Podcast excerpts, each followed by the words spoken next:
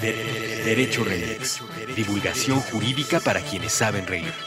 Con Gonzalo Sánchez de Tagle, Ixchel Cisneros y Miguel Pulido.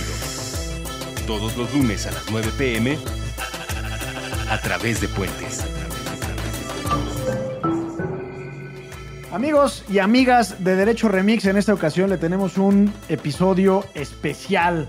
Hablaremos sobre la cuarta transformación en sede legislativa, así como lo oye, las reformas educativas, el fuero desafuero, que si puede un servidor público ganar o no más que el presidente de la República, algo de escatología, ya verá. Acompáñenos, escúchenos, esto es Derecho Remix.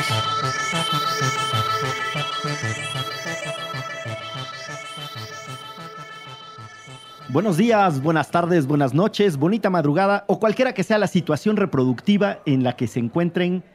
¿No? ¿No venía a cuenta? O sea, si está usted apareando o no está apareando. o, si ya, o si ya estamos en el posparto porque no encontraba cómo, pero Ah, había ya, que darle ya, pie. Claro. a la mención para que la gente felicite al abogado más laureado y reproducido de la colonia Condesa. O reproductivo. o reproductivo.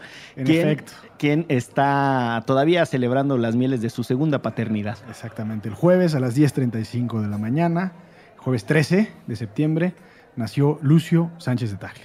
Qué bonito. Tan, tan, tan.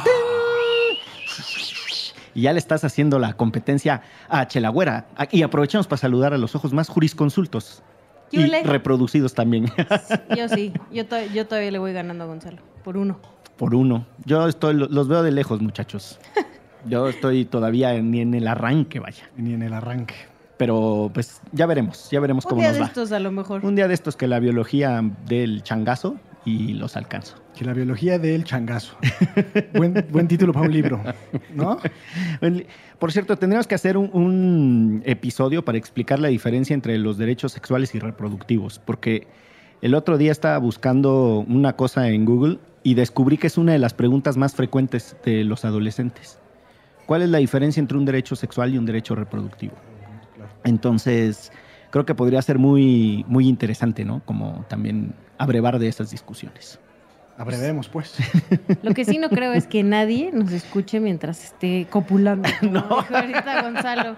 O sea, si está usted- Nunca sabes, ¿eh? Nunca sabes. Para, o sea, se les debe acabar todo el flow con nuestro programa jurídico, la neta. Pero no dije copular, dije aparear. Ah, bueno, ah, bueno, el matiz. Sí. No, qué feas imágenes. Ya no. Así de. Ponte el derecho remix. ¿Cuál te prende? Ah. Claro, claro. Así empiezan a bajar la tonalidad de las luces. ¿Qué capítulo te prende más? Bueno, pero la- el audio de introducción, las cumbias y demás, como que sí puede poner un tono más meloso, ¿no? Esto está debrayando ya gachísimo. Pero bueno, estoy muy contento también de estar otra vez con ustedes aquí. Después de dos episodios a la distancia. Uno que estaba yo bien entusiasmado de escucharlo, que era el. Bueno, y de participar. Que era Es que nos dejó el de Kenia, plantados. nada, me agarró una tormenta en el aeropuerto en el sur del mundo y pues cancelaron los vuelos así de sus ganotas. Claro. Y entonces pues nada. Y luego vi que Gonzalo decía que estaba yo como los de Los sobrevivientes de los Andes. Es que me acordé porque le decía a Miguel, yo tengo, tengo- bueno, tuve, porque ya murió, un tío que nació, que participó en la película, pero la versión mexicana, Ah, que es de los que se comen luego, luego. de los extras que mueren al principio. Muy al principio, fue el primero que se deglutieron. Si ustedes no han visto la película de los sobrevivientes de los Andes, trata de un equipo de rugby uruguayo, si mal no estoy. O chileno propiamente, ¿O ¿no? chileno, no sé, pero están tratando de cruzar la cordillera y riájatelas. Que es un punto bien peligroso de vuelo porque los aviones pasan a mucha menor altura de la que las indicaciones de seguridad dicen. Entonces, por eso es que es tan, tan tenso todo. Claro. Pues vean la versión cayeron. mexicana, ¿no? Que vean la versión Que mexicana. vean la Saluden a versión tu tío. Exactamente.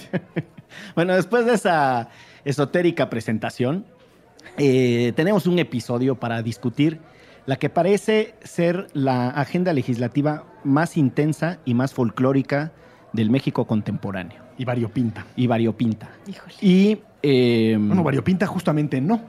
Eso es todo morena. Oye, ayer soñé que era diputada. Ahora que me cayó el 20 en este momento, qué cosa tan horrible. fíjate, Era soñé- como pesadilla. fíjate cómo es tu compromiso con la austeridad. porque soñaste que era diputada, era que eras diputada ahora que ya van a ganar menos. ¿no? Exacto, Claro. exacto. Ahora Esos sí me sueños, comprometo. esos sueños no los tenías cuando vivían en la opulencia no, y en no, la para abundancia. nada, para nada. Pues esto fue Derecho Remix, mis estimados amigos. ¿Les parece si empezamos? Voten por mí. ¿Les parece si empezamos por el punto de acuerdo que presentó la diputada Ixchel Cisneros en sus sueños Exacto. para discutir aquello que la raza le dice la ley de salarios máximos, pero en realidad tiene un nombre más pomposo. Ley ¿no? Federal de remunera- Remuneraciones de Servidores Públicos. Sáquese. Remuneración.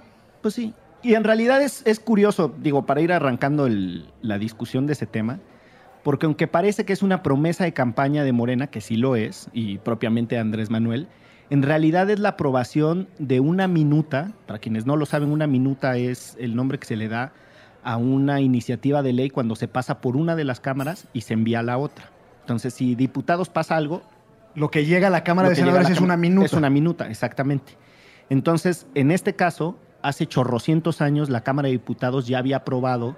Específicamente el 8 de noviembre del año 2011. Eso es lo bueno de tener un abogado en esta mesa. Pero un abogado con memoria, Con memoria. trabajado, ya sabes. Y además exitoso. Exacto. Y con una prole numerosa y en crecimiento. Pero, sí es rarísimo porque este tipo de, de trámites usualmente se les conoce como la congeladora legislativa. Usualmente cuando un diputado o un senador... Es más, en la primera sesión de este Senado de la República se presentaron 20 iniciativas, en la segunda 22, en la tercera 17 y en la cuarta otras 22. Órale. Entonces, es, para quienes nos escuchan, es muy común que estas iniciativas duerman el sueño de los justos. O sea, se presenta Y ahí y se a estas iniciativas muchas les llaman testimoniales. Incluso el propio promovente sabe que no van a, a- a tener mayor discusión, sino simplemente lo hace para que en su registro personal en algún momento pueda decir, yo presenté una iniciativa diciendo X, Y o Z. En este caso en particular, esta, esta ley eh, deriva de una obligación constitucional. El artículo 127 de la Constitución obliga al legislador a emitir una ley en materia de remuneraciones desde el 2009. Para variar, pues ya vamos casi en 10 años de retraso, Sí. no nos extraña, eh, pues es la práctica muy común en, este, en, el, en el Poder Legislativo. Y no México. pasa nada, ¿no? Y no pasa absolutamente nada, salvo, recordarán quienes nos escuchan, el caso de artículo 19, que sí pasó con la ley de... De publicidad, Publicidad oficial. publicidad Pero porque oficial. ellos metieron este, Exactamente. este amparo, ¿no? El caso es que se aprueba la ley en el Senado de la República en el 2011 y la envían este, en, en noviembre de ese año a la Cámara de Diputados y para variar, duerme el sueño de los justos y se va a la congela- congeladora legislativa. Pero resulta ser que hay un actor relevante en esta historia, Pablo Gómez. Pablo Gómez era senador en ese entonces, hace tres legislaturas, y fue de los que promovió esta ley. Mm. Y ahora como diputado, para cumplir con las propuestas de campaña de Morena, rescata esta iniciativa de esta afamada congeladora y es precisamente lo que aprobaron el jueves 13. Y la onda es cuánto les pagarían a quienes trabajan en el servicio público, ¿no? Exactamente. El chiste es topar el salario eh, de cualquier servidor público a lo que a no más de lo que gana el presidente de la República. Ahora, ahí hay una anomalía espantosa, porque desde mi perspectiva la prohibición constitucional ya era expresa. El 127 constitucional, básicamente, más o menos, lo estoy citando de memoria, dice que los servidores públicos tendrán un sueldo que tendrá que ser decente, etcétera, y después dice, y nadie podrá ganar más por toda la suma de sus cosas, sueldos, eh, remuneraciones, compensaciones, salarios, etcétera, más de lo que gana el presidente. Pero ¿cómo le hacían entonces? Porque había un montón que ganaban más que el presidente. El, ¿Cuánto ganaba Peña Nieto? uno, el presidente tenía un salario más alto. Dos, desde entonces ya los ministros de la Corte, el presidente del INE y otros funcionarios públicos, incluso los consejeros ciudadanos del INAI o como se les llame, ya ganaban más que el presidente de la República. El argumento era justo el que dice Gonzalo, que un transitorio de esa reforma, el 127, decía que ese artículo tendría que ser reglamentado por una ley especial. Entonces, mientras tanto, ok. Ajá, o sea, y el, y el propio 127 dice, y que la ley establecerá las formas en las que se, se estipularán. O sea, para efectos prácticos, el escenario que tenemos es, el artículo 127 dice que nadie puede ganar más que el presidente de la República. Hay una digamos, una especie de controversia dentro de la propia Constitución, porque se establece que los ministros de la Suprema Corte, jueces y magistrados de circuito no se les puede reducir el sueldo durante dure, mientras están en su encargo. Mientras estén en su encargo. Entonces no se les va a bajar el sueldo. Lo que pasa es que aquí hay un, un tema porque la reforma a la Constitución, justamente lo que dice Miguel, pues cobra, eh, es vigente desde el momento en el que se publica. No, supuestamente no debería de esperarse a la, a la promulgación de una Mm. ley secundaria. Entonces, esa previsión de los transitorios hubiera privilegiado en su caso a los que eran ministros en el 2009, Que ya. que ya pues, pues, no, no- no- no- no tengo el número o el dato de quiénes son los que aún son ministros, pero por ejemplo, Margarita probablemente sea una de ellas, pero pocos. Eh, y el chiste es que el presidente de la República dijo que iba a ganar 108 mil pesos y de ahí para abajo.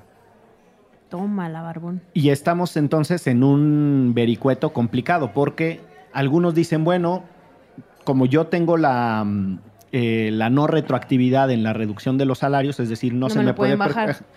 Pero entonces, para todos los nuevos, no hay argumento. Ahí sí ya se les acabó. Es decir, la ministra o ministro, para poner un ejemplo muy sencillito, la ministra o ministro que sustituya a Cosío, a que se vaya. Cosío, que se vaya este noviembre, esa persona ya tendría que ganar Menos que sus 107.900 pesos. Exactamente. Y menos que sus compas. ¿no? Exacto. Que están ahí. Que eso ya había pasado. No ganan igual Saldívar y otros que ministros nombrados anteriormente. Mm.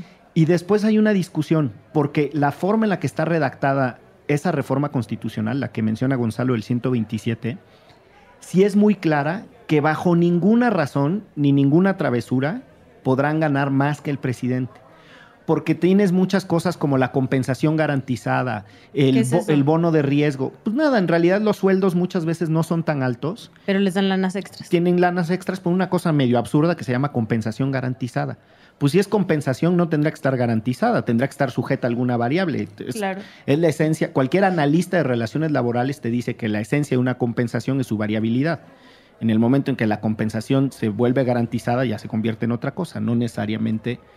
Bueno, pues ahí hay una discusión bastante más aburrida, pero el punto es que muchos de los sueldos vienen por, eh, por otros ingresos que no son necesariamente el salario. Y la Constitución ya dice que salvo la excepción de quienes por su encargo tengan que recibir viáticos, o sea, que esos viáticos no que ten- tengan que viajar. que- así. Exacto, pues ni- diría Gonzalo, pues ni modo que tú le eches la gasolina al coche, ¿no? Si eres- Exactamente. este, pero todos los demás sí van a estar en un problema. Yo quiero ver cómo se va a hacer efectiva esa, mm, esa disposición. Porque en serio que es, es problemática. Y una de las posibilidades reales es eh, pues que el, el Tribunal de, de Justicia Laboral se sature con casos, porque yo veo a mucha gente ansiosa de querer pelear cualquier Es una, es una muy buena discusión, ¿eh? porque la, la- o sea, por supuesto, sindicalizados y de base sería otra cosa, pero al servidor público entendido como tal, sin meternos en mucha discusión, O su sea, pre- quienes no tienen planta. exacto, su, su remuneración está prevista en el presupuesto de egresos de la federación. Por lo tanto, hay una parte que podría fácilmente argumentar que no se trata de derechos adquiridos, es decir, que no son victorias laborales, sino que tú te ajustas al tabulador que se apruebe en su caso por la Cámara de Diputados. Y eso ganarás. Si quieres y si no, pues Un que poco te si bien. quieres, sí. Y la onda también es eso que es como lo que otras personas que están en contra de esta ley comentaban, que, o sea, que quienes estén ahí a lo mejor no van a ser los mejores perfiles porque les van a me- pagar mejor en la industria privada. Hay dos cosas. Hay una, hay una excepción a la regla. O sea, si hay gente que puede ganar más que el presidente. Y eso no ha salido en medios y, y- y- y no a ha ver, danos trascendido. la exclusiva.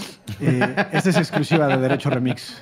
Tan, tan, tin, tin, No, tin, tin, tan, tan, Tanto la. Constitución como esta Ley Federal de Remuneraciones de Servidores Públicos establece tres excepciones, que es eh, cuando un trabajo técnico calificado o la especialización en su función requiera o, o exija de alguna forma que se le pague más. Un astronauta. Un astronauta, por ejemplo. Entonces puede ganar 50% más que lo que gana el presidente, Mm. o sea, 150% de los, de los 107 mil, 8 mil pesos. Esa es una excepción.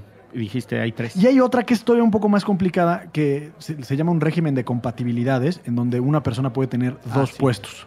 Ah, que justo hoy explicaban en la mañana en un programa de radio que en Pemex sucede mucho, que tienen dos puestos. Pero incluso la Constitución, bueno, ahí tú la tienes medio a la mano, Gon, pero según yo, establece que la suma de esas La suma es lo que no puede no dar puede más del 50%. Exacto, exactamente. exacto. O sea, aún así también está topado. Mm. Para todo fin práctico, nadie en el servicio público, incluidas las excepciones, tendría que ganar en su bolsillo más de 170 mil pesos. Exactamente. Que es la así El como tope. sí, en un en un estimado de servilleta dirían, este el cálculo de cuánto cuánto suma ese 150%. Y otro tema importante e interesante de, con la aprobación de esta ley, bueno, no está aprobada, falta que la, que Que la firme, promulguen. que la promulgue el presidente de la República, a ver si no la veta, porque parte de las discusiones que se dieron el jueves es que es una ley del 2011, Ujú. o sea, un proyecto de ley del 2011, en donde no hay actualizaciones como el sistema de responsabilidad de servidores públicos, se sigue haciendo referencia al Distrito Federal, eh, no están mencionados todos los órganos con autonomía constitucional, entonces una ley que- que Que ya quedó vieja. que ya quedó viejita. Pero el tema de las pensiones de los presidentes, que lo anunciaron con bombo y platillo, que nuestros flamantes expresidentes ya no tendrán pensión. Eso eh, así será, pero no es definitivo y no es que ya sea un carpetazo. Actualmente los presidentes tienen pensión como consecuencia de un decreto que firma el presidente de la República. Una especie de cortesía a tu antecesor. ¿no? Híjole, ojalá si fuera en todos lados, ¿no? Y Te vas de una chamba y el que llega te firma tu cortesía para que te sigan pagando. Claro, y aquí lo que se establece es que todas las pensiones tendrán que ser establecidas por el Poder Legislativo. Pero eso ya lo decía la reforma del 127. La propia reforma del 127 dice que pensiones y cosas relacionadas al retiro Claro. tendrán que estar en decreto legislativo. Tal cual. Y esto, por eso era inconstitucional la pensión, desde ya era inconstitucional la pensión que recibían los presidentes, los expresidentes. Pero ¿sabes qué queda excluido? Los servicios de seguridad. O sea, sí tendrán que tener Pues, sus servicios. Pues sí. Qué Y ahora que no está el Estado Estado Mayor, Mayor. Presidencial, que era quien los cuidaba, a ver cómo, de dónde sacan, pues a lo mejor alguno de la bancaria o algo así. Sí, los de los, los estos que cuidan en los conciertos, los de Lobos. Lobo. los de lobo. Lobo. Su cuadrilla de seguridad lobo. O los que te checan el boletito en la entrada del cine, que son bien intimidantes, cabrón. Claro que no. sí. Claro que no, No, casi claro todos que- tienen brackets para empezar, ¿no? Eso es lo que intimida. Imagínate que te muerde, Ah, bueno, una buena mordida, sí. que te salta hacia el cogote. Pues no. ¿A dónde va con esas palomitas? Sí. Bueno, pero Ixchel tenía una pregunta que me parece harto pertinente. ¿Tú crees que es cierto que si bajas los salarios se te desfonda la profesionalización del servicio público? Yo sí lo creo. Sin, dudas. Así, machín. Sí, tengo un amigo, no voy a decir su nombre, eh, que tiene un puesto que es clave en la Secretaría de Hacienda. Entre otras cosas, es el que se encarga de hacer los números de cuánto dinero se le dan a los estados y a los municipios por las participaciones y aportaciones federales. Bueno, ya sabemos que está en egresos y en la unidad de No, pero- vinculación pero, con pero hay muchos funcionarios, son más de 100 funcionarios, entonces pues, habrá que escoger. Y él me decía... Vamos a preguntarle. ¿Tú eres No. amigo de Gonzalo? ¿Tú eres amigo de Gonzalo? Y, y el punto es que prácticamente no hay nadie en el país que sepa hacer ese trabajo porque se hace a partir de la escuela que vas haciendo en la propia Secretaría de Hacienda.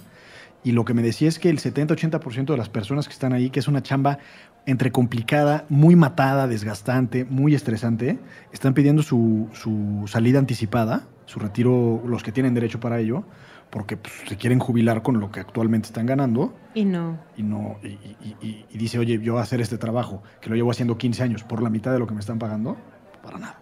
Ay, oye, qué rico ganar tanto dinero. O sea, lo la mitad de lo que le están pagando, o sea, al amigo Gonzalo le pagan más de 200 mil pesos. Qué a gusto. No, no, no necesariamente le pagan 200 mil pesos, pero va a haber una reducción sustantiva a partir de estos criterios. Y a partir del criterio que el presidente gana 107 mil pesos. Ah, ok. Yo, yo Entonces es pensé como un que escalafón hacia más. abajo. Van a tener que dejar ahí, yo creo que va a ser muy chata la punta de la pirámide, justo por lo que acabas de decir. O sea, si sacan a todos los que con que hoy, vamos a suponer, tienen un sueldo de 140 mil pesos, y esos dicen, papacito, te vas a la mitad, y su trabajo es muy técnico y es importante, y hay en el mercado quien los quiera, yo creo que a esos los van a tener que dejar muy cerca de los 100 mil pesos. Es pura especulación, ¿eh? no tengo ninguna Pero información. supongamos que este amigo mío ganara 150 mil pesos. Y le dicen, te vas a quedar con 100. Y dice, oye, yo en el mercado, de, digamos, de trabajo por fuera del gobierno, puedo ganar o lo mismo que estaba ganando o un poco más. O y sea, sí, y sí, porque yo también creo que está muy idealizado el sector privado. Si el, si el sector privado fuera tan potente y con tan buenos sueldos, la gente no correría como corre para meterse al servicio público estando en el sector privado. O sea, yo tengo amigos de White and Case, de todos estos despachos super fresa, que se han ido a meter al gobierno, eh, teniendo puestos de socio internacional en esos despachos. En su momento creo que el, el- el- el punto era que los sueldos en el gobierno no estaban tan castigados como ahora lo van a estar. Y no digo que el de Wayne Casey tenga, o sea, tenga que ser atractivo un puesto en el gobierno para, para, que, para él, sino lo que sí creo es que los puestos tienen que ser lo suficientemente razonables y proporcionados a la responsabilidad que, que tiene un servidor público.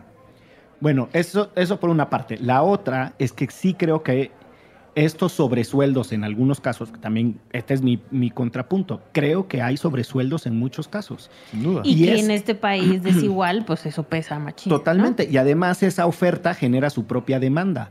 Hay un montón de gente allá afuera tratando de que el compadre lo coloque.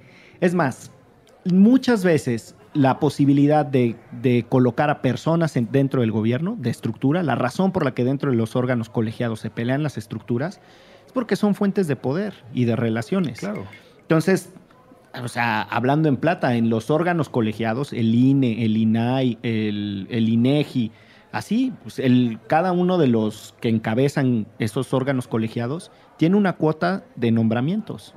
Y esas cuotas de nombramiento también Sus se compis. convierten en fuentes de negociación y de, de transacción de poder. O sea, sí hay una, eh, hay una mafia. en- Pero son dos en- cosas distintas. son dos cosas distintas, pero creo que los sobresueldos en algunos casos incentivan que muchos tengan ahí al compadre este, Sí, tal- los- o sea, talegón. C- Creo que no hay discusión en el tema de sobresueldos. Está mal que una persona gane 300 mil pesos eh, en el gobierno. ¿No? No, y que además sea acá el asistente, el asistente, el asistente que realmente lo que hace es hacer café. Pero está mal, por ejemplo, lo- el tema del servicio exterior mexicano, que, que- o sea, que no hay, no hay una proporcionalidad entre si una persona vive en Londres o vive en, en- en- en San Salvador. Es infinitamente más caro vivir en una ciudad que en otras. Es decir, es un simple un comparativo muy básico. Oye, es cierto, ¿cómo le van a hacer para esos compas? en principio está igual. O sea, todos para abajo. Chale. Bueno, entonces Ay, la... pues que, que el que vive en San Salvador ha de estar contentote. El que vive en Pues a lo Londres ha de mejor estar sí. llorando. el que vive el, el- el- un abrazo eh, solidario para todos los que sean del Servicio Exterior Mexicano y estén en Japón. En el Japón, sí. No les va a alcanzar ya ni para el papel higiénico, compañeros. Claro, sí, pues a, a- a- a rehusarlo, ¿no? A periodicazo. Vamos a hacer un corte y regresamos a las otras, a los otros temas de agenda legislativa de la cuarta transformación. De, de- de- derecho remix. Mix. Mix. Mix. Mix. Mi, mi, mi, mi, mi, mi- mix. Lelos, el club de lectura de Puentes. Con Andrés Vargas y Francisco de Pablo. Puentes.mx.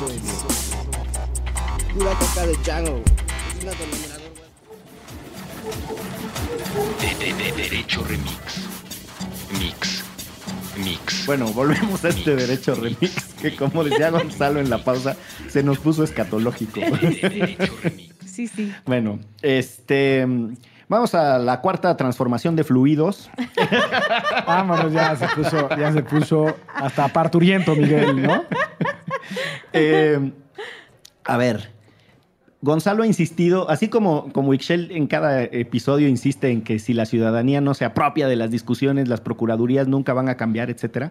Gonzalo siempre insiste en que si no entendemos que el poder eh, legislativo no solo aprueba leyes, también es un contrapeso, dirían los gringos en el esquema de check and balances. Es como ahí la... ¡Dale! es ahí como, como la otra parte sustantiva de su chamba. Y el Senado de la República tuvo su oportunidad para hacer un contrapeso, o por lo menos para tener una discusión interesante, sobre dos temas que están, que están conjugados en el caso del güerito eh, Manuel Velasco. ¿A quién no mandamos a saludar? Bajo Pero ninguna... ninguna ¿A circunstancia. a Anaí le mandamos saludo? Tampoco. Tampoco. Tampoco. Bueno, ni a Anaí ni a Manuel Velasco les mandamos saludos. Pero eh, el caso de Velasco y el caso de Mancera es extraordinariamente atípico, porque son personas que estando en una responsabilidad e impedidos constitucionalmente para estar en una lista de senadores, lo estuvieron porque el tribunal se los permitió en una cosa rarísima, que en donde la constitución expresamente dice no se puede.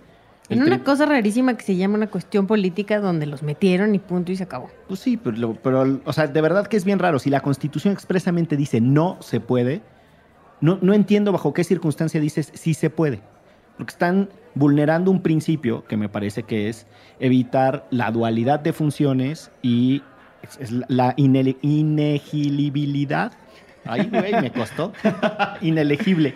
Es, eh, es un, también, también es un bien público a proteger. Bueno, claro. entonces Velasco, para quienes no lo saben, eh, modificó, él y su mayoría en Chiapas modificaron la constitución chapaneca para que se le permita al gobernador en turno renunciar. Esa es, esa es la clave, la renuncia, ¿eh? Sí, pero bueno, desde antes, porque si no estuviera en la lista del Senado, después no, no podría pedir la renuncia. Entonces, renuncia a la gubernatura, llega al Senado de la República, toma temporalmente el cargo. Cuatro Unas días. horas. Un- Cuatro días tal cual. O sea, Cuatro el primero días. de septiembre al 4 de septiembre que se le dio la licencia. Y después renuncia otra vez. Solicita licencia. Ah, perdón, aquí solicita licencia, allá renuncia, aquí solicita licencia y regresa como gobernador sustituto del gobernador interino. Exactamente. Hazme el chingado favor. Solo en este país. Bueno, pero para todo eso, el 28 de agosto se reformó la constitución de Chiapas. Y nos podría parecer una cuestión muy menor. Es una constitución de un estado. Bueno, pero es la constitución de un estado Nada más para que este morro pueda ir y venir de un puesto para al que este otro. morro pueda ir y venir de un puesto a otro. Y, y fue una- un circo lo que sucedió en el Senado de la República. Y no sé, dar el último grito. No, no entendí qué pedo. Y Anaí llorando ahí. o sea, sí, no, no entendí. Hay dos hipótesis. Eh, la primera es la numérica, que al momento en el que se le reconoce, la- se le otorga la licencia a Velasco, eh, cinco patriotas que tienen el privilegio de ser diputados por el partidazo Híjole. Verde Ecologista de México, de manera voluntaria y espontánea, deciden pasarse al grupo parlamentario de Morena, dando con ella mayoría absoluta en la Cámara de Diputados a Morena, y por lo tanto Morena tiene el control de la Junta de Coordinación Política durante los siguientes tres años. Pero ahí te faltó un pasito, que fue que habían votado en contra Claro. de que Manuel Velasco pudiera pedir este licencia. Y En el Senado. En el Senado. Ajá, habían votado en contra y hubo un montón de comentarios así de este lo que quiere es regresar nada más unas semanas, seguir robando en Chiapas y luego venir otra vez aquí con su puesto, etcétera, etcétera. Votamos en contra, sí, en contra.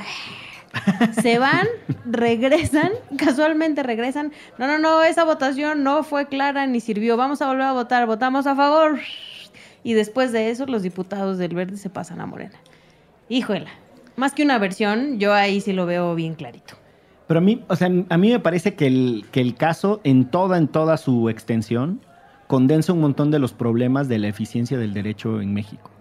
O sea, de verdad, yo no me puedo sacar de la cabeza cómo surge, para empezar, el verde como partido rémora del PRI. Que tiene años. y cómo sobrevive y cómo de manera sistemática violaban la ley electoral, etcétera. El ¿no? único partido verde en el mundo que está en contra de la vida porque quiere matar a la gente en este país. O sea, una barbaridad. Después de eso, ya, o sea, eso que no puede ser anecdótico porque es sistemático la manera en la que funcionan, eh, emerge un personaje ahí que tampoco está muy mencionado, que es este Arturo Escobar. Quizá no lo recuerden, pero Arturo Escobar tuvo un nombramiento de escasos días en el gobierno de Enrique Peña Nieto en una subsecretaría, si mal no estoy, en gobernación. Sí. Eh, y si mal no estoy, era de asuntos migratorios. No, era, no me acuerdo cómo se llama la subsecretaría, pero es la de la de prevención y la de. Ah, sí, tienes razón. Era la subsecretaría de prevención, Sí. en donde estaba Campa. Campa se fue de esa subsecretaría y entonces la tomó Arturo Escobar.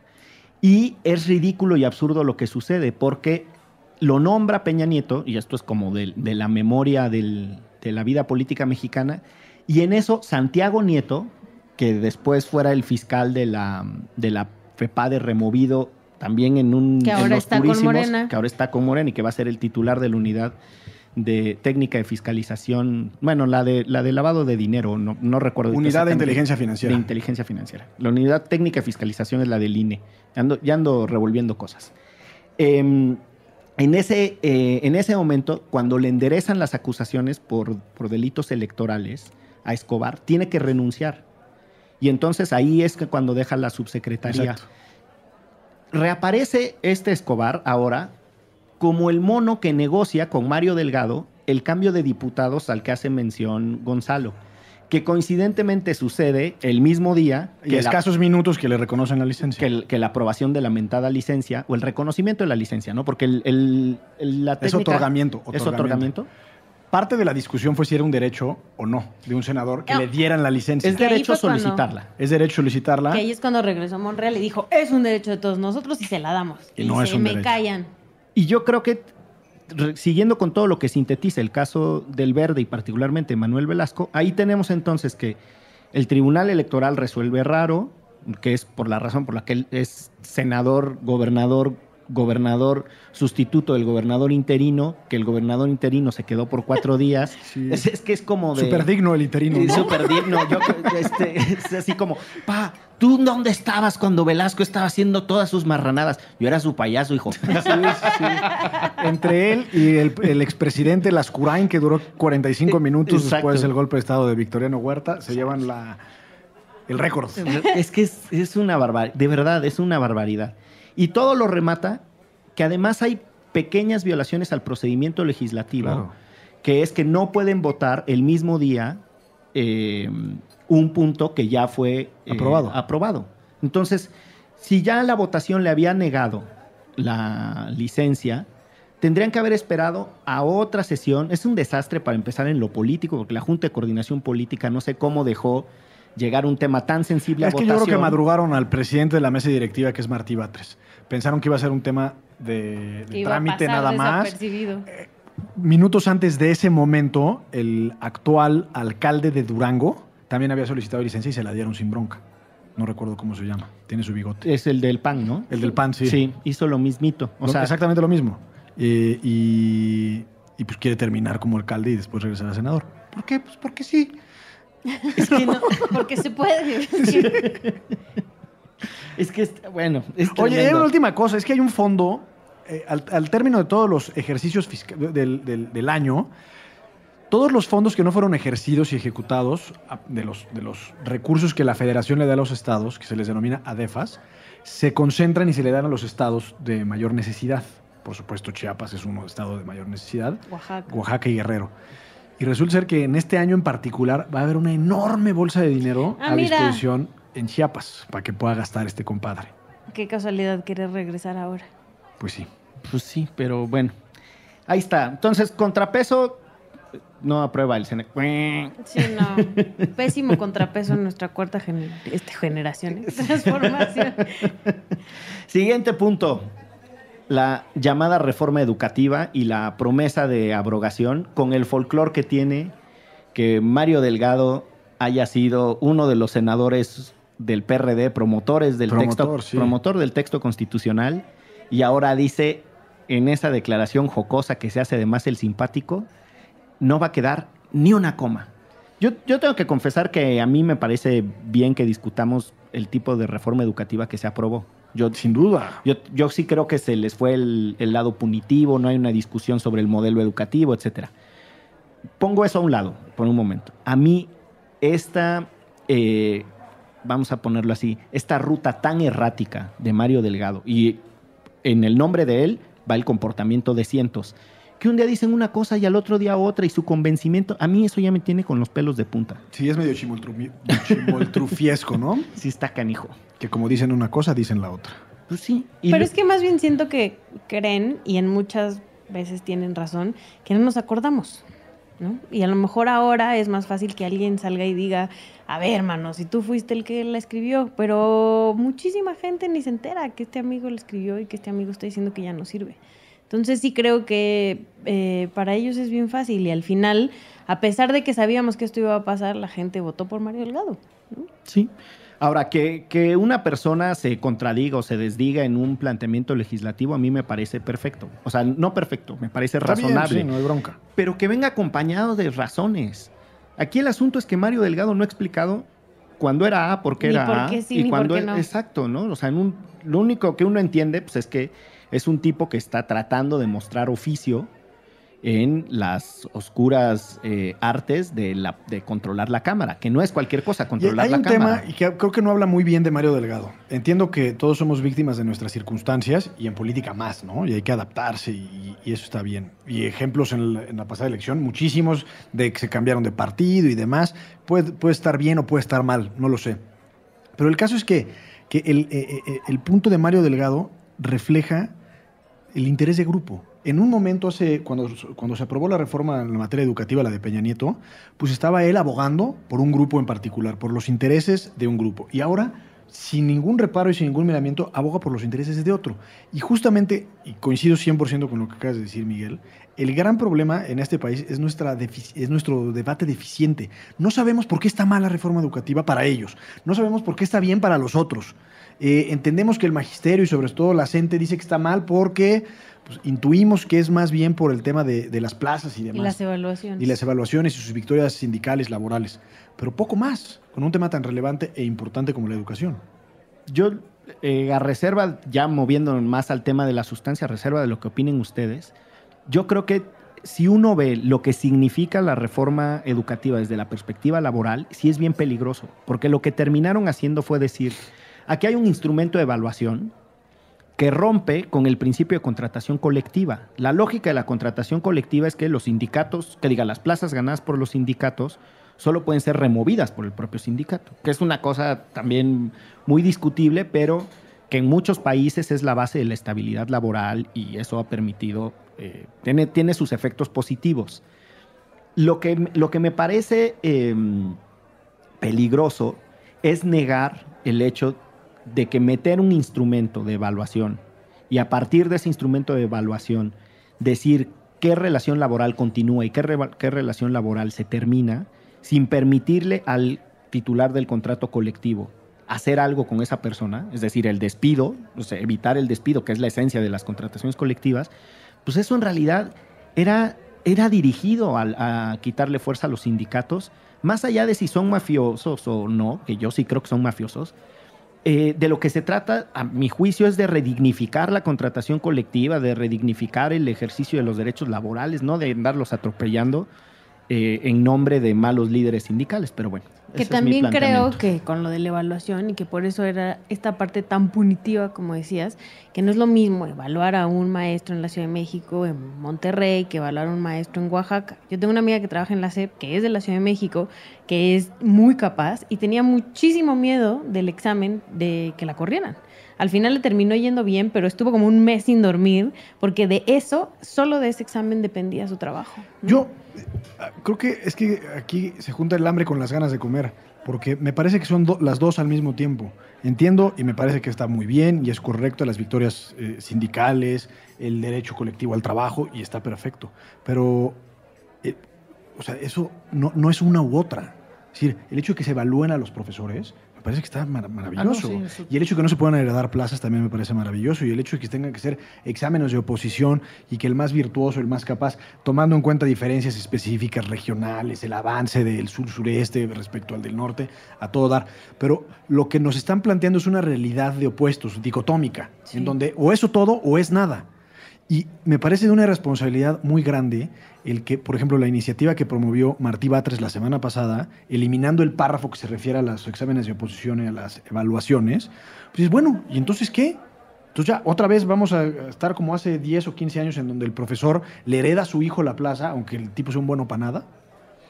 No, o que no, o sea, una cosa es que se les evalúe y que si no pueden se les capacite, como en otros trabajos, y otra cosa es que se les evalúe y se les corra al instante. Pero además había, una, había varios exámenes para los profesores en particular, no para personal administrativo. O sea, si no la pasaban a la primera, tenían varios chances de seguir haciendo exámenes y capacitarse y demás. O sea, entiendo la parte punitiva, pero no era, no era un revólver en la 100. No, según yo eran tres intentos, porque es parte de lo que se llevó a la discusión en la corte, pero parte del enredo y donde uno tiene que, o sea, tiene que confesar las limitaciones de la discusión. Yo traté de seguir la discusión de, la- de los amparos masivos que presentaron los profesores, porque además a mí me parecía, y, lo sigo pensando, que Manuel Fuentes es uno de los laboralistas más interesantes de México.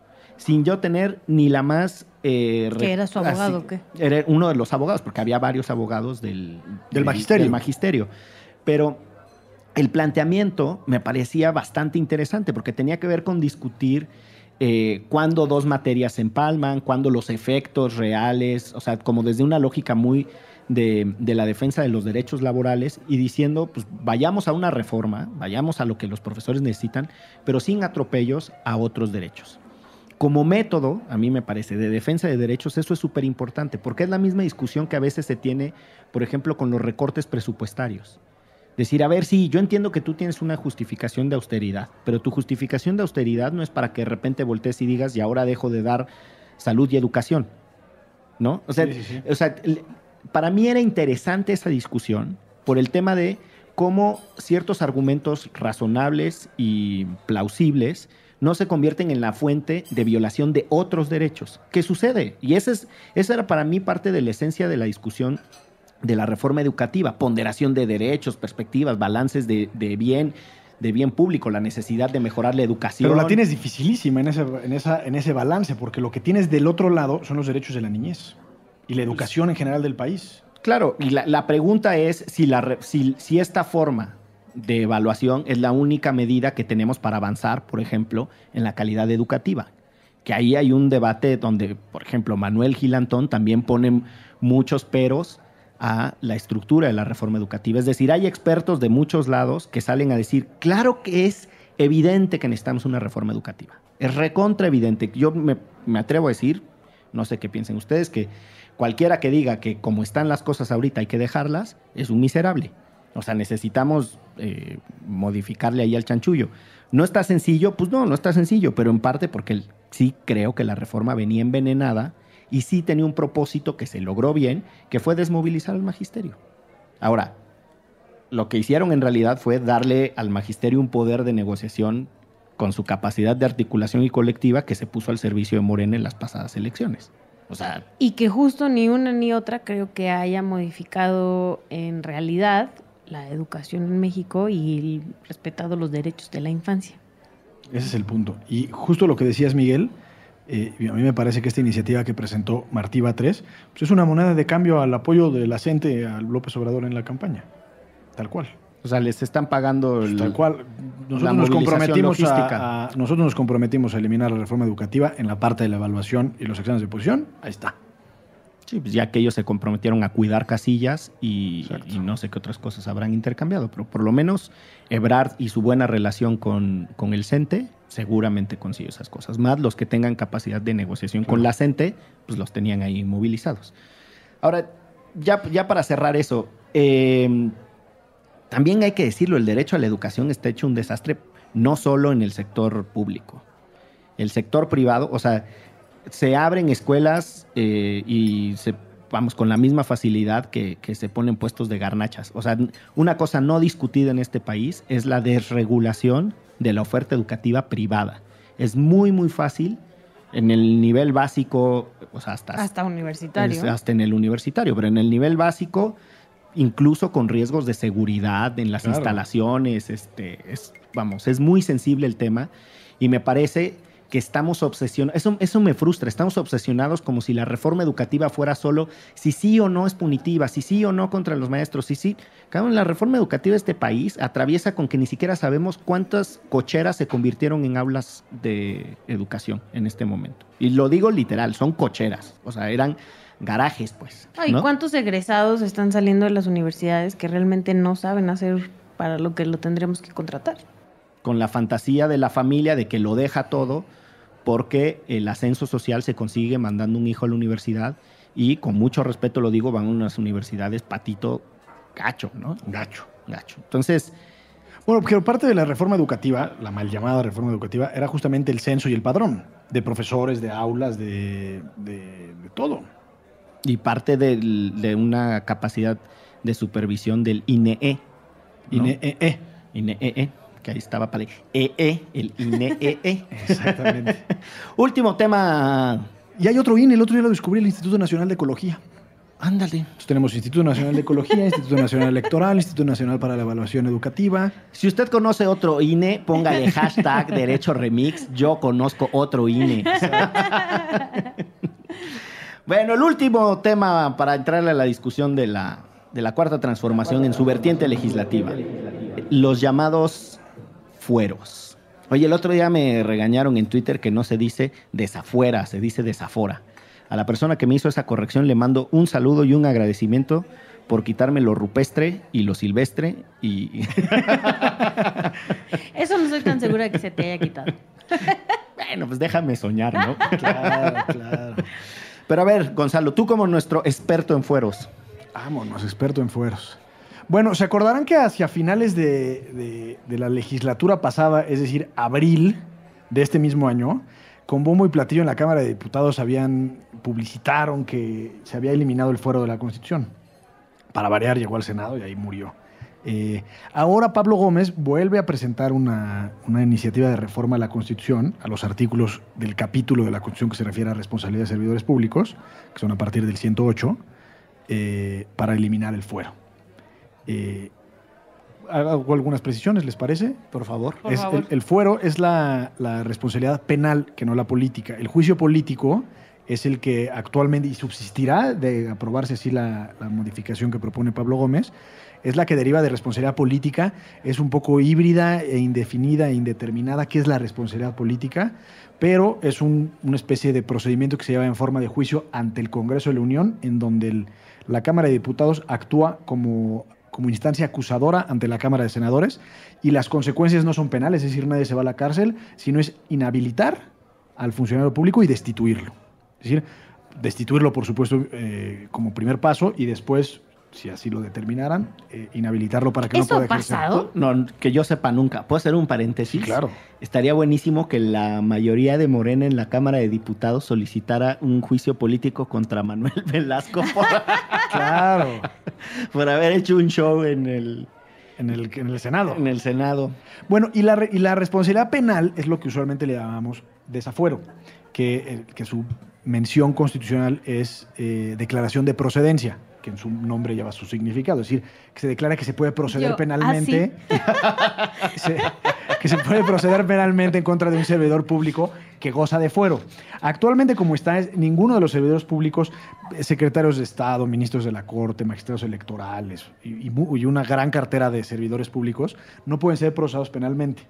Eh, hoy, como está, es el Ministerio Público no puede ejercer la acción penal en contra de ninguno de estos servidores públicos. Lo puede hacer después de que terminen su mandato o su encargo. Eh, lo que proponía, simplemente para hacer la comparativa, lo que proponía la Cámara de Diputados en abril es que se podía desaforar al servidor público hasta que existiera una sentencia firme ejecutoriada. O sea que ya hubiera pasado por todo el proceso. Por la primera instancia, por la segunda instancia, en su caso juicios de amparo, etcétera. Oye, ya en definitiva perdiste. Ahora sí, se te puede, se te puede, pues vas para la cárcel porque ya perdiste además. Es decir, eh, la idea era que, que- que pudiera iniciarse el procedimiento penal con el servidor público en funciones, lo que de alguna manera puede ser un contrasentido porque des- distrae al servidor público de su función, de legislar o de... Claro. sea. Imagínate un secretario de Estado teniendo que ir al Ministerio Público a, a- a- a defenderse. Y lo que propone Pablo Gómez es muy parecido, pero no del todo. Lo que él dice es que, para empezar, le quita la protección constitucional a los secretarios de Estado y a los consejeros de la Judicatura. Eh, Como primer punto. Y en segundo lugar, lo que él dice es que sí, efectivamente, gozan de esta inmunidad procesal, que así se le llama. Eh, no en caso de que un ministerio público ejerza la acción penal, no hay pena privativa de la libertad, es decir, están excluidos de llevar el juicio tras las rejas.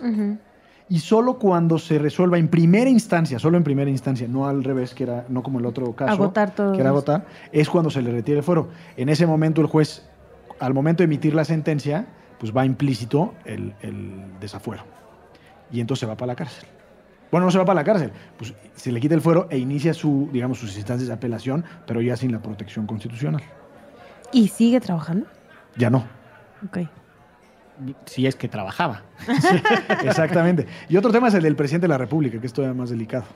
Eh, ese tema de los, eh, vamos a llamarle así, de los mecanismos para poder procesar a personas que tienen alguna suerte de Inmunidad. de inmunidad. Se les dice también inmunidad por razón de cargo, ¿no? Al, al mentado fuero. Eh, vamos, está sabroso porque, por ejemplo, en América Latina, a propósito de esto del juicio político y ciertas cosas, bla, bla, ustedes recordarán que en diciembre hubo un intento para remover a Pepeca, que era el entonces presidente del Perú. Pedro Pablo Kuczynski. Exactamente. Y a este buen PPK eh, lo estaban tratando de procesar. La idea era que estaba impedido moralmente para gobernar. ¿Pero no tenía que ver con Odebrecht también? Sí, o sea, el- una de las consultorías de PPK había recibido un- Una feria, una no sé, feria y entonces, como estaba ese run run, eh, hazme el favor, ¿quiénes? Los Fujimoristas Sí, sí, salieron, salieron con que estaba impedido moralmente para, eh, para gobernar. Y la Constitución tiene un procedimiento en el cual se le puede eh, remover a un presidente cuando está en un impedimento. La Constitución de los Estados Unidos tiene una cosa similar El impeachment. que hay exactamente, y hay ahora una discusión sobre eh, si tiene o no sentido, ¿Sobre qué pasa cuando está loco tu presidente? Lo puedes por ejemplo, o sea, porque no saben, ¿no? Es una de las discusiones que algunos tratan de levantar ahí en el caso de Trump. Y aprovecho para decir una cosa que justo eh, conecta con una de las, de las preguntas de Ixchel, porque quienes se oponen a la posibilidad de que personas en el encargo sean procesadas penalmente, lo que dicen es, miren, esas batallas son desastrosas, son muy complicadas, es una lucha de abogados, los abogados de un lado contra los abogados del otro, y lo que termina pasando es que la persona normalmente sigue en el encargo, pero destinando un montón de energía a la defensa de su caso que es por lo que algunos les dicen a los demócratas, gánenle a Trump en las elecciones, ni le meneen al tema del impeachment. Si de por sí está loco, si todavía distraemos toda la energía de él y de su gabinete en defenderlo, nos va a chupar la bruja, ¿no? Entonces, cuando hay una salida de pensamiento político a una cuestión que puede tener un referente, un encuadre jurídico. Eh, y el, otro, el otro asunto que me parece súper relevante es si hay una discusión sobre cuál es la limitación que se tiene para las autoridades eh, de investigación criminal. Porque lo que no puedes hacer es sancionarlo. No es cierto que no puedas investigarlo. Y esta es una discusión que fue muy relevante. Esa distinción es una discusión que fue muy relevante en la transición chilena. Cuando el entonces eh, presidente de la, transición, un presidente de derecha, Patricio Aylwin, eh, estableció algo que por ahí los estudiosos, Ruth y Tatel, me parece que fue la que le puso el nombre, le llamó la doctrina Elwin, que era, pues, este señor, o sea, Pinochet y todos sus amigotes, tienen fuero, no los puedo meter al bote. Pero aquí no dice, o sea, ya lo leímos bien, y aquí no dice que no los podamos investigar. Y entonces constituyeron esta cosa que era investigación sin sanción. Entonces hacían las investigaciones y decían, la investigación ya te está esperando aquí, papacito. Para cuando ¿Cuánto salgas. Si en algún momento tú pierdes tu fuero o lo que sea, Ahí yo, está. ahí está. O si no, decía Elwin en su, en su afamado discurso de la transición de tanta verdad y tanta justicia como sea posible, que era un mecanismo para por lo menos reconstruir la verdad, pero con un instrumento judicial, aunque no llegara a sanción. Sí, o sea, sí, sí. era investigación sin sanción, como suena que vamos, en, en un contexto como el mexicano, algo parecido, y ya con esto cierro la idea, pues era el disparate cuando Peña Nieto le encarga a Virgilio Andrade que, Que lo investigue. investigue. Pues esa investigación Hizo una des- investigación de primera, Virgilio. eh, buenísima. Yo, de, de primera de primaria. Está hecha con las patas y lo que le sigue, mano. Pero ahí está interesante porque creo que, creo que de manera atropellada, como en el caso de Peña Nieto con Virgilio, de manera muy, eh, eh, ¿cómo decirlo? Así como con mucha energía y mucho folclore en el caso de Trump. Ese, ese- ese ruido es energía y folclore. Eh, sí, Porque más como pedrón, ¿no? Como, como aguado, como que no. Pues ¿cómo, ¿cómo serán los tuyos, mano? Porque... Oye, sí estuvo muy escatológico. Sí, sí, sí. Pero así es la energía del folclore. Ruido de energía y folclore. No, no sé, pero ese no es. Yo también creo que ese es otro ruido para otra cosa. Bueno, pero el En punto otra era- transformación. El punto era que eh, son temas a los que les entendemos poco, pero están agarrando una vigencia bien sabrosa. ¿no? Entonces, vamos a terminar eh, teniendo más de un gobernador en esa circunstancia. Es más, el propio Javier Duarte en algún momento estuvo en esa circunstancia. Este, Que muy ya similar. sabían que por ahí venía la investigación. Exactamente, exactamente. ¿Qué prosigue? Recomendaciones de estos temas, Gonzalo. A ver, tú que, tú que siempre tienes... un- Ay, ahora no un- traigo recomendación, fíjate. Un libro De la, de la política bonita. Bueno, les recomiendo uno que es un gran, gran, gran libro, medio teórico y académico, de un politólogo alemán, que se llama Dieter, Dieter Noulen, Válgame. N-O-H-L-E-N, que se llama El contexto y las circunstancias, en donde habla de los tres pilares fundamentales de cualquier sistema político y a partir de ahí analizarlo, que es el sistema de gobierno, es decir, si es un sistema presidencial o parlamentario, el sistema de partidos políticos, es decir, qué tan este qué tantos partidos hay o se restringe la participación política y el sistema de votación. Y a partir de ahí logramos comprender cómo esos tres pilares fundamentales construyen mucho de la política. Mira nomás. Ya hasta me dieron ganas de leerlo. Y Shelton, no, hacemos un club de lectura y venimos con, con Paco y con Ruso. Puede ser. Otros que ha recomendado Gonzalo se me antojan más que este, la verdad. Yo estoy leyendo Gigante de Lodo de, sobre Odebrecht, de este muchacho de Mexicanos contra la corrupción y la impunidad. Eh, ¿Cómo se llama? Salvador. Lo traigo, lo traigo aquí en la mochila. Ah. Eh, Olmos se apellida, ¿no? No sé. Tampoco Eh, sé. Está, está tremendo. Yo, la verdad es que no sé qué hacer con tanta, con tanta información. Raúl Olmos. Eh, no sé qué hacer con tanta información que trae el señor en, la, en, en las carpetas de investigación, no como Ministerio Público, sino de periodista. ¿no? Claro. Este, es impresionante toda la información que pone ahí. Léanlo, está bien bonito. Eh, Pues ahí luego lo rolas. Clarín, dígame. A manera de conclusión, si les parece. A, A ver, ver. por favor. Eh, está muy bien que haya un mandato electoral a, a Morena, está perfecto. Eh, muchos eh, antes decían que, que Fox decía que el presidente propone y el Congreso dispone, medio quejándose que no había mayorías estables y a partir de los 2000 empezó incluso la academia a proponer transitar a un régimen semiparlamentario semi- o semipresidencialista de gobierno de tal forma que hubiera mayorías sostenibles en el Congreso, de tal forma que el presidente pudiera echar adelante sus propuestas y demás. Ahora que ya las tenemos, hay muchos que se asustan, ¿no? Pues está bien, así es la democracia y, eso es. Pero y, y mucho en el poder legislativo tenemos que tener el dedo en el renglón, porque lo que hemos visto estas primeras dos semanas puede ser producto de dos cosas. O que andan muy emocionados y tratando de sacar todo a los primeros 15 minutos de trabajo, o quizás vaya a ser el talante de esta legislatura. Es decir, un poco como sin reflexionar y aprobar cosas de contentillo y, sacar de la congeladora legislativa como esta ley federal de remuneraciones sin una discusión sostenida, profunda. eh, y no olvidar que el papel del Congreso es ser en muchos casos oposición, no oposición como tal, sino contrapeso al presidente de la República. Aunque sean del mismo partido, aunque sean mayoritarios, como ejemplo en Estados Unidos muchas veces republicanos votan cosas en contra de presidentes del mismo partido y viceversa. Eh, esperemos que esta cuarta transformación nos dé un poder legislativo a la altura de lo que México necesita y que el episodio de Manuel Velasco haya sido una excepción a la regla y que no empecemos a ver a Monreal, a Martí Batres y a todos los coordinadores ahí haciendo sus negocios por detrás. Estoy totalmente de acuerdo. Si usted escucha Derecho Remix, déjenos un comentario en las redes, hashtag Derecho Remix. En la plataforma de su preferencia en donde escuchen Derecho Remix, déjennos un comentario, una valoración. De verdad que se agradece muchísimo. Nosotros hacemos este programa con mucho cariño y con muchas risas. Y así nos ayudan a que otras personas nos encuentren, que todos nos la pasemos chido. Diría Excel Cisneros, escúchenos porque estamos bien chidos. Y lo que no les guste, pues también hay que nos lo pongan. De todo. Y en lo que estamos equivocados también, que para eso Y vinimos. si aquí. tiene quejas de este episodio por ser tan escatológico también, ¿no? Hasta la próxima. Bye. Chao.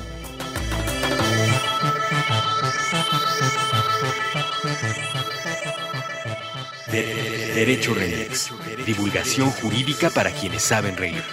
Con Gonzalo Sánchez de Tagle, Ixchel Cisneros y Miguel Pulido. Todos los lunes a las 9 pm a través de Puentes.